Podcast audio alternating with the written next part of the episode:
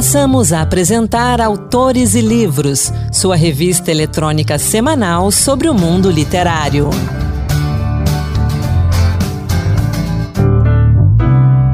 Olá pessoal, a partir de agora, Autores e Livros, a sua revista literária de toda semana.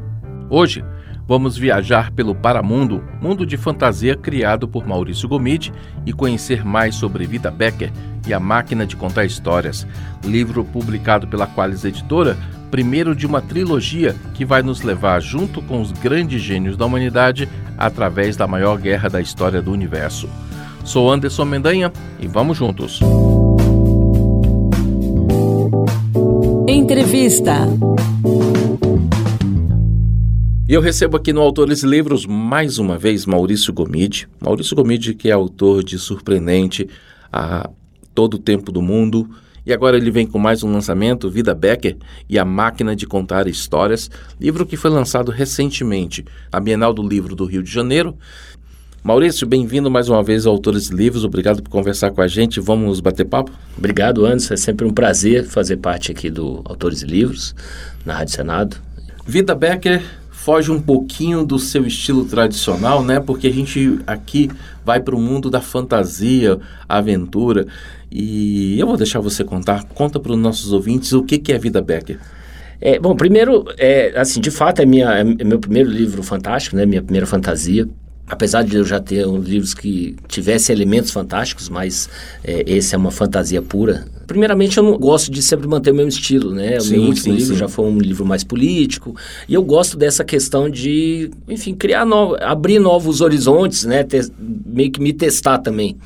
E eu já vinha com essa ideia já há um tempo, já vinha querendo contar mais ou, mais ou menos essa trama é, que eu já vou contar o que, que é, né, de, sem muitos spoilers. É, e aí, o que, que né, assim, durante a, durante a pandemia, né, assim que eu tinha lançado o meu, meu penúltimo livro, eu comecei a pensar, falei, né, qual vai ser meu, né, minha, minha próxima história? E aí, durante a, a pandemia, eu me vi tendo que fazer, às vezes, não sei se você também, mas muito, muitas pessoas tiveram que fazer, às vezes, de professor. Né? Sim, né? claro. e nós, como pais, a gente teve que dar um, né, um, né, um tipo de suporte maior, porque realmente era uma situação completamente nova.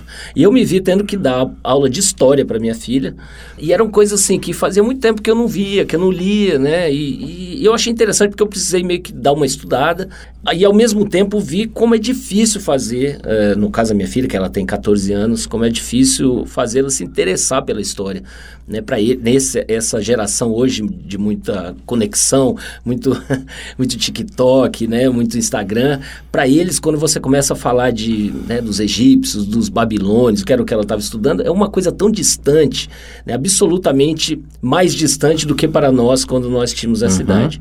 E eu comecei a, a, pensar um pouco nisso tá, e, e achei que ela. E, a, e, essa minha filha, ela já foi inspiração para um livro chamado A Máquina de Contar Histórias, que é um livro que eu lancei lá em 2014. Então eu falei, olha, eu então vou escrever um livro que tenha como personagem uma, uma menina, que é a Vida Becker, que tem mais ou menos a mesma idade da minha filha, e ela vai ser alçada a um mundo onde ela vai interagir com figuras históricas. Vai participar de uma grande aventura e tudo mais. É, apesar de eu, dessa, dessa minha fala, não é um livro infanto-juvenil, é um livro mais para jovem adulto mesmo. Uhum.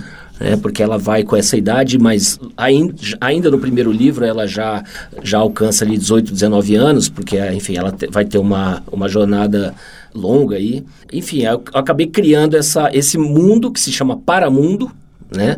E, então, em suma, né, rapidamente sobre o que, o que é a história, esse, nesse paramundo estão todas as pessoas que já morreram desde sempre. Então, desde os primeiros homens das cavernas até a pessoa que morreu hoje. A pessoa quando chega lá, ela não, ela não envelhece. Então, é um mundo parecido com o nosso. As pessoas trabalham, elas moram, elas vivem, e enfim. E esse mundo ele é dividido em dois grandes territórios, o território amável e o território ermo, né? Que é o território ermo é onde estão as pessoas temíveis e o território amável onde estão as pessoas amáveis. Mais ou menos como se fosse um céu e um inferno, uhum. mas num lugar só, né? Num mundo 20 vezes maior do que a Terra e tudo mais. Como são os mundos fantásticos, a gente não explica muito aonde não fica, precisa não precisa demais. muita explicação. É, e enfim, aí esses dois grupos eles não se encontram né? E, só que daí, 20, é, é, dois mil anos atrás, começa a, a, aparecer uma, uma profecia, que é quando começam a aparecer as primeiras figuras históricas no livro. E essa profecia é revelada aos grandes profetas da humanidade, ali o Zoroastro, o Pitágoras, o, sei lá, o Nostradamus, todos eles, dizendo que haverá o tempo em que os temíveis virão para cima para tentar dominar esse, esse mundo. É, e que, ao mesmo tempo, os gênios amáveis vão criar uma máquina e mandar para a Terra que vai reagir a apenas um único ser humano vivo que vai ser levado para lá para liderar os amáveis nessa grande guerra contra os, lá, os temíveis. Então, juntam-se ali o Leonardo da Vinci, o Einstein, o Arquimedes, o Newton, todos eles passam centenas de anos ali trabalhando juntos, até que eles conseguem criar uma máquina, mandar, é um livro, né? Essa máquina uhum. é mandada para a Terra, e esse livro ele fica circulando aqui na Terra até que ele acaba caindo na mão dessa menina que é levada para lá. E quando chega lá eles falam, pô, e agora, né? Porque a gente achou que era um, um guerreiro, né? Então, para encerrar, os, os, né, os, aqueles exércitos temíveis estão se conformando, milhões, e quem são os temíveis? Aí, na, na minha escolha, né? É, são lá, são os exércitos do Gengis Khan, do Napoleão, do Mussolini, do é, Júlio César, né? Os piores clãs vikings e tudo uhum. mais eles estão se juntando para vir para cima e eles, então os, os gênios daqui chegam e falam, a gente precisa treinar essa menina para tentar transformar ela numa guerreira no mais rápido possível. Então ela passa a ser treinada pela Joana d'Arc, pela, pelo Bruce Lee, pelo Leônidas de Esparta, pelo Alexandre o Grande, enfim. Então eu criei um grupo de lá que são os temíveis, o grupo de cá. Então, enfim, essa grande guerra, imagina como se fosse a maior guerra, né, sei lá, uma grande guerra mundial, misturando os personagens históricos e com uma jornada maior dessa menina, ela vai crescer, ela vai aprender, enfim. É um, são, na verdade, são três livros, esse é o primeiro primeiro, né? O segundo vai acontecer a grande guerra mesmo, da grande uhum. batalha e tudo. E o livro 3, aí já um spoiler, mas que não é grande spoiler, até pelo título do livro. O livro, o, o livro 3 se chama Vida Becker e a Solução Terminal. Então já é a entrada do Hitler no, no, como grande, a, grande, a grande encarnação do mal e ela como a grande encarnação do bem, lá no livro 3, e a tentativa dela de voltar para casa e tudo mais. Enfim, é uma grande jornada, uma, uma grande mistura aí, que, enfim, deu um trabalhão monstro para escrever, mas que eu acho que o resultado ficou bem, bem bacana. Imagino que um livro desse porte você tenha, você teve que fazer um, uma pesquisa extensa e também um trabalho de organização de ideias, né?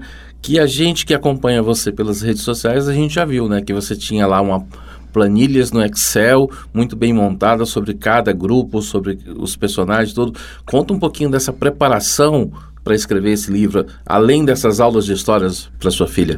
É, enfim, é, é, assim, de fato, é, ele foi um, um, livro que, que exigiu muita pesquisa.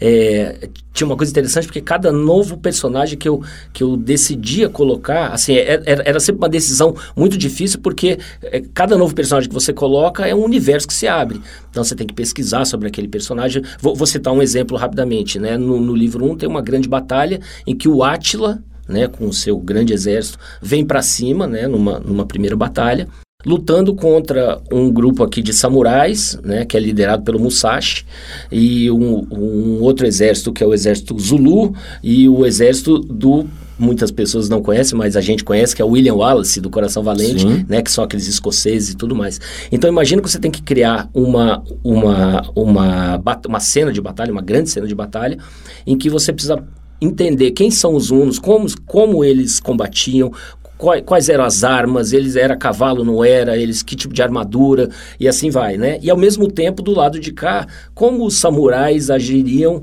né, juntamente com os zulus e com aqueles escoceses ali do, dos anos três estilos bem diferentes, três estilos diferentes jogando juntos e tudo mais.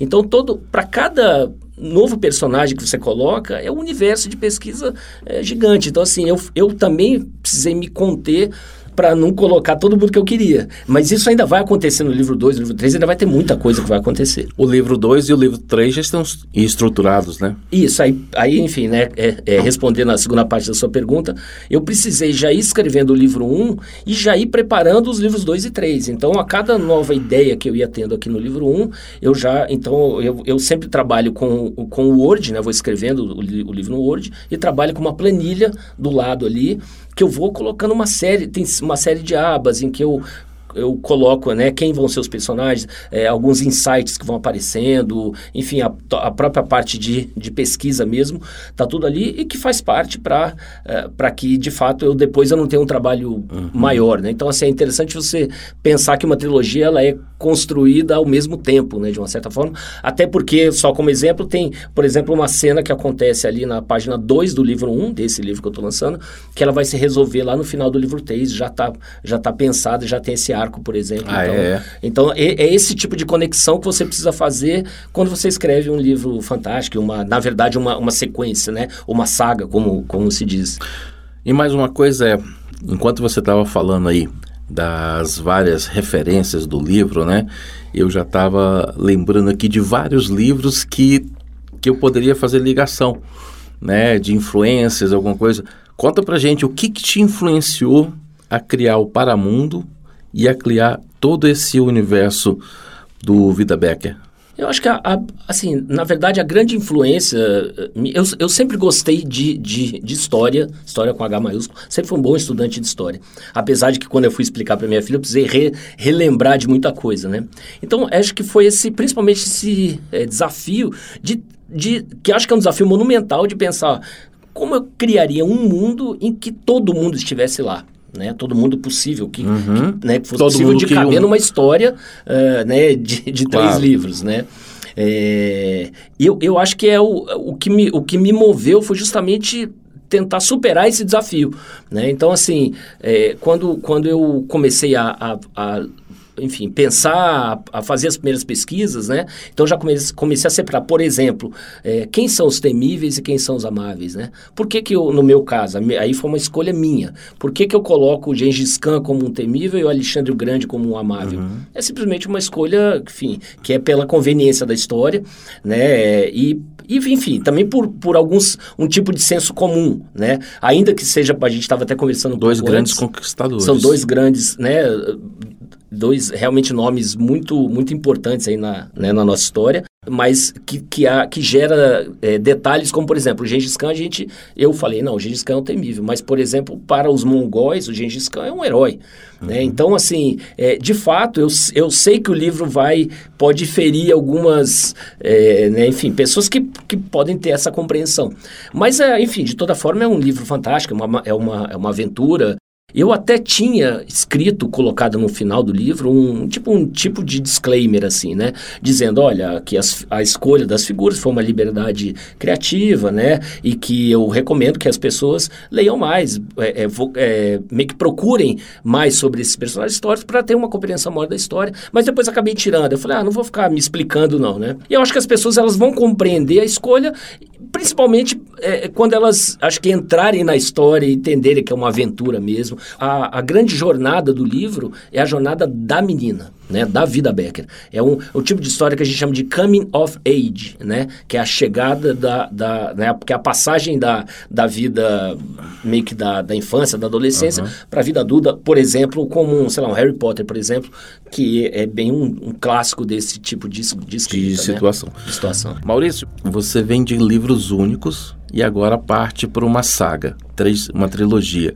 O autor precisa se preparar para passar tanto tempo com a mes vivendo a mesma história, né, escrevendo, mes escrevendo os mesmos personagens e também falando, divulgando, trabalhando essa saga, ele precisa se preparar para isso? Eu acho que sim, né? Como é uma coisa nova para mim, eu tenho, eu tenho percebido que sim. Mas quando eu decidi entrar, e aí é uma decisão artística mesmo, né? Decidi entrar nessa de, não, vou escrever uma trilogia, eu já sabia que eu ficaria pelo menos três anos, né? Nesse caso, são, são muito mais, porque na verdade foram três anos para escrever o Vida Becker, mas eu tenho que lançar o primeiro ano que vem, já por, por contrato, o ano que vem o dois e em 2025 o três. Então, esse processo vai durar, vamos pensar aí, seis anos, né? Uhum. É, e eu tô, na verdade, meio que pagando a língua, porque eu falava é, taxativamente, eu nunca, eu jamais. Eu, o que eu gostava, eu sempre pensei nisso, é, cara, eu quero entrar num novo, numa nova história conviver com novos personagens, criar novos, novas conexões, novos lugares, viajar para conhecer outros lugares e de repente eu me vejo escrevendo uma, uma, uma fantasia em um mundo que, que não existe, né, teoricamente, Sim. que eu estou criando, né, ou seja, não é um mundo que eu possa visitar, né? Mas é, Mas eu tô achando muito legal até porque eh, cada livro ele vai ele vai ter a, a menina, a Vida Becker, ela vai interagir com novos personagens. Vou, vou dar um spoiler que no livro 2 ela vai interagir com Chaplin, por exemplo, que vai ser um, um jovem, né? Porque a pessoa ela não precisa necessariamente é, ela entra do jeito que ela que ela morreu. Então ela às vezes entra mais nova. No livro 1, um, por exemplo, né, o Leonardo da Vinci é um é um bonitão, é um italiano bonitão de cabelo encaracolado, jovem, né? Não é um velho, não é com Não aquele é- não é aquela aquela, aquela imagem que a gente conhece do, do, do, do Leonardo. Então ele chega no paramundo como ele se imagina que é. Não, ele é tá, a, a lógica do mundo é, é, a pessoa quando ela quando ela entra ela entra pelo, pelo território amável ela assume a forma que ela, em, que ela teve o melhor momento de, de ser amável aqui na Terra, né? com, a, com, a melhor, com a idade. Então, por exemplo, o, o Einstein é um velho, mas ele interage, por exemplo, com o Arquimedes, que é um garoto. Mas enfim, aí faz parte dessa coisa fantástica. e os temíveis, eles entram com a, com a aparência em que eles foram os mais cruéis. Então é o contrário. Portanto, os temíveis, todos eles estão no, no auge da sua crueldade mesmo, inclusive né, na, na, na questão física lá, né? É, é isso. É A fantasia, o bom da fantasia é isso, né? Você criar a lógica do jeito que você imagina. Maurício, você esteve na Bienal do Livro no Rio de Janeiro, lançando Vida Becker, né? Aliás, o stand lá estava bem bonito, né? Tinha um painel enorme com a capa do livro, né? Na, no stand da Qualis. E, claro, o pessoal que foi lá não tinha lido Vida Becker, né? Tomou conhecimento, contato por lá. Mas apareceram muitos jovens, muita gente lá. Claro que os fãs que já te que já te seguem e já são fiéis aos seus livros, deve ter ido lá para pegar um autógrafo e tudo mais. Mas como é que você viu a nova geração se aproximando desse tipo, desse seu livro? Eu acho que assim, eu- bom, te- teve de fato, né, muita gente que foi porque já conhece os meus outros livros e às vezes a pessoa, como já conhece a minha escrita, às vezes acaba, né, já vai já sabendo que quer levar o livro, tudo bem. É, mas os, os jovens, os novos assim que chegavam e não sabiam, muitas vezes com os pais, né, é, porque a Bienal tem muito isso, é, a pessoa, a- o filho vai com o pai, né, porque o pai É. que vai comprar. Então, é, eu acho que a primeira coisa assim que foi que, que foi é, é, favorável ao livro foi realmente a capa, né? A Aquarius fez uma capa Não, essa capa tá maravilhosa. linda, né? Uma capa que realmente chama, né? Tem tudo a ver com o clima de fantasia e, e como tinha o painel grande, enorme lá, né? Então as pessoas olhavam e foi muito interessante porque eu ficava às vezes ali e observava que a pessoa olhava o painel e depois já ia direto no livro que estava próximo ali, né? E aí já pegava e já começava a ler, já virava e já, já achava bacana, assim, porque realmente a gente acabou colocando uma, uma sinopse interessante também. E então assim, aí eu chegava, as pessoas falavam, olha, tá ali, né, o autor, aí a pessoa fala, pô, me conta um pouquinho. Aí eu contava rapidamente, fazia aqueles que a gente chama de pitching de elevador, né, que são aqueles 30 segundos que você tem para é a chance que você tem para contar sobre o livro, né? Então, eu contava e é interessante que que eu fui, ao longo da, da Bienal, fui aprimorando o pitch, porque você vai sentindo que tem algumas coisas que você fala e a hora que a pessoa, ela para e, e aí ela, de fato, ela presta atenção. Então, na hora que eu falava, não, então, na hora que, então os gênios se juntavam, Leonardo da Vinci, o Newton, Einstein, Arquimedes, e aí as pessoas, na mesma hora, falavam, nossa, que legal isso aí, né? Aí eu contava um pouco mais da história. Então, eu acho que o, o por mais que eu, que eu tenha é, é, criado o livro, né, inicialmente com essa dúvida, será que os jovens vão se interessar para a questão das figuras históricas e tal? Eu acho que por essa primeira experiência parece que sim. E tem uma, uma coisa interessante, só porque eu não falei, que ela, quando ela vai ser treinada por esses, por esses grandes, essas grandes figuras históricas, eu comecei a pesquisar, pô, vou, eu vou colocar figuras históricas brasileiras que podem ajudar nesse treinamento para o crescimento dessa menina. E comecei a pesquisar, então ela, ela, é, ela é treinada por um trio que é a Dandara dos Palmares, é, Anitta Garibaldi e Marielle Franco. A Marielle Franco é uma personagem, é a primeira vez, acho que na história, que a Marielle Franco vira uma personagem de ficção, né? Eu, porque eu pensei quem seriam guerreiras que acho que seriam interessantes. A minha filha é super fã da Marielle, enfim.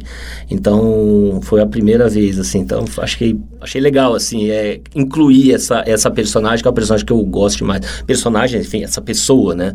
Essa grande pessoa. E pra gente já caminhando pro final, é, o que que sua filha achou do livro? Ela já ela começou a ler, já porque eu acabei de voltar da Bienal.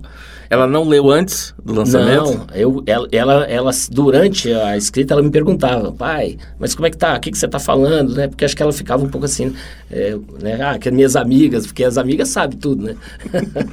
que, que, tá, que é um livro baseado nela e tal, e a minha filha é super TikTok, né? Eu falei, ó, agora você vai ter que, você tá obrigada a fazer a divulgação no seu TikTok, porque ela tem milhares de seguidores, muito mais do que eu. Aí eu falei, ó, você vai ter que divulgar esse livro lá no seu TikTok. É, e aí ela, enfim, já começou a ler, já tá. E aí ela vem me perguntar, pai, o que, que é isso, tal, né? Quem é essa pessoa aqui mesmo, tal. E eu, eu tô achando interessante porque, de uma certa forma, aquele objetivo inicial, assim, eu acho que tá, tá é uma é, é aquela semente, né? Acho que está sendo cumprido de uma certa forma. Vamos ver se ela, se ela e essa geração se interessa após ler a, o livro ou a trilogia como um todo, saber quem são essas figuras históricas. Eu acho que vai ser se, se, se conseguir um pouquinho disso, acho que a missão foi cumprida aí. Tá certo, então. Maurício Gomide, obrigado pela sua presença aqui conosco, obrigado por esse bate-papo e parabéns por mais esse livro. E, como sempre, né? Volta depois, vamos conversar sobre o livro 2 e sobre o livro 3 também. Vamos sim, obrigado, viu, Anderson? É sempre um prazer vir aqui e espero que você goste. Eu sei que você já começou a ler, você já está ali começando a, a avançar ali na, na, na, trama. Depois eu vou querer saber também o que você achou. Você é um grande leitor, adoro acompanhar o, o programa, todas as suas análises e é sempre um prazer, tá? Sempre que quiser. E eu volto sim para falar do 2 e o 3, se Deus quiser. Então até a próxima. Obrigado, Maurício. Vida Becker e a Máquina de Contar Histórias de Maurício Gomide, publicado pela Qualis Editora, já está disponível nas livrarias, portais de livros e também no site da editora qualiseditora.lojaintegrada.com.br. E eu convido você a conhecer e a seguir o perfil do Maurício no Instagram, arroba Maurício Gomide. Gomide se escreve com Y. Por lá você vai poder acompanhar todos os detalhes da jornada de vida Becker. Maurício Gomide é músico, roteirista de cinema e autor de oito livros publicados em seis países. Foi finalista do Prêmio Jabuti 2016 com Surpreendente, título publicado também em Portugal, Espanha, Itália e Lituânia. Vida Becker e a Máquina de Contar Histórias é o quarto lançamento pela Qualis Editora. E chegou a hora da poesia do Encantos Diversos. Hoje, Marluce Ribeiro nos traz poemas de Antero de Quental, Florbela Espanca e Mauro Faustino. Encantos diversos, poemas que tocam. Olá, hoje o Encantos traz para você poemas inspirados na alma. Por isso, vamos ouvir preciosidades escritas pelos portugueses Antero de Quental e Florbela Espanca e ainda versos do poeta brasileiro Mauro Faustino. Florbela Espanca, notável poetisa portuguesa, viveu de 1894 a 1930. Sua poética é marcada por forte teor confessional, com versos densos e pungentes. É o que você encontra no poema Princesa Desalento, publicado no livro de Soror Saudade. Minha alma é a princesa desalento, como um poeta lhe chamou um dia, é revoltada, trágica, sombria, como galopes infernais de vento. É frágil como o sonho de um momento, soturna como preces de agonia, vive do riso de uma boca fria. Minha alma é a princesa desalento. Altas horas da noite ela vagueia, e ao luar suavíssimo que anseia, põe-se a falar de tanta coisa morta o luar ouve a minha alma, ajoelhado, e vai traçar, fantástico e gelado, a sombra de uma cruz à tua porta. O poeta, tradutor, crítico e jornalista brasileiro Mauro Faustino, que viveu de 1930 a 1962 e ficou conhecido como o lapidador de palavras, encontrou inspiração na temática ao compor Alma que Foste Minha, parte da obra intitulada Antologia Poética. Alma que foste minha, desprendida de meu corpo e de meu espírito, leque de palmas sem raízes, sem tormentas, que gênero esta noite te distingue? Que metro te organiza? Por que dogmas, que signos te orientam? Rumo a quê? Mestre, qual é o sexo das almas? Desmarcada e sem cordas, alma que foste minha, sem cravos e sem espinhos, que trigo milenar te mata a fome divina, que pirâmide encerra a tua essência nudíssima, que corpo te defende de ti mesma do espaço, que idade, quantas eras, contra o tempo, alma anárquica, desmarcada e sem cravos, sem precisão de estar ou de ficar, que te vale Bizâncio, ou de mudar, ou de fazer, ou de ostentar, que te vale este verso, a poética, absurda, como chamar-te alma, de quê? Quando? Para quê? Alma de morto? Para onde? O célebre poeta português Antero de Quental, que viveu de 1842 a 1891, abordou o tema nos versos de Anima Mea, publicados na obra Sonetos. Estava a morte ali, em pé, diante, sim, diante de mim como serpente que dormisse na estrada e, de repente, se erguesse sob os pés do caminhante. Era de ver a fúnebre bacante, que torvo olhar, que gesto de demente. E eu disse-lhe: Que buscas, impudente, loba faminta pelo mundo errante? Não temas, respondeu, e uma ironia sinistramente estranha, atroz e calma, lhe torceu cruelmente a boca fria. Eu não busco teu corpo, era um troféu glorioso demais. Busco a tua alma. Respondi-lhe: A minha alma já morreu.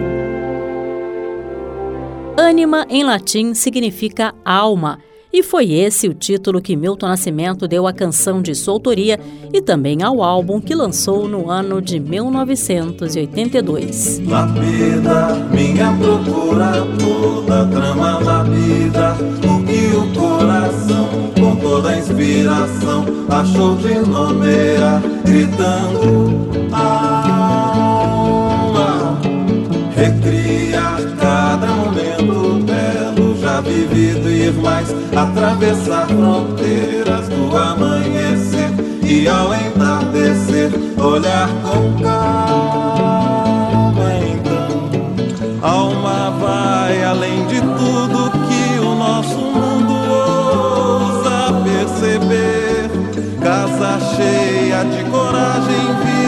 Tira a mancha que há no meu ser.